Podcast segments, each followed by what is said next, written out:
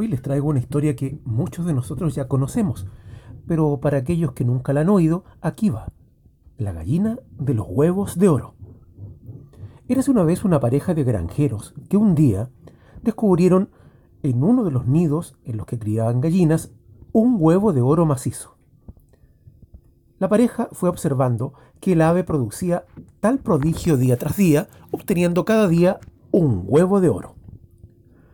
Reflexionando sobre qué era lo que hacía que la gallina en cuestión tuviese esa habilidad, sospecharon que esta, la gallina, poseía oro en su interior.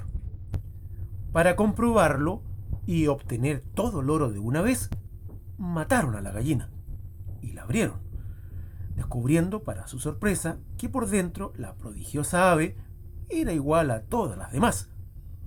Y también se dieron cuenta que, en su ambición, habían acabado con aquello que les había estado enriqueciendo. La gallina de los huevos de oro.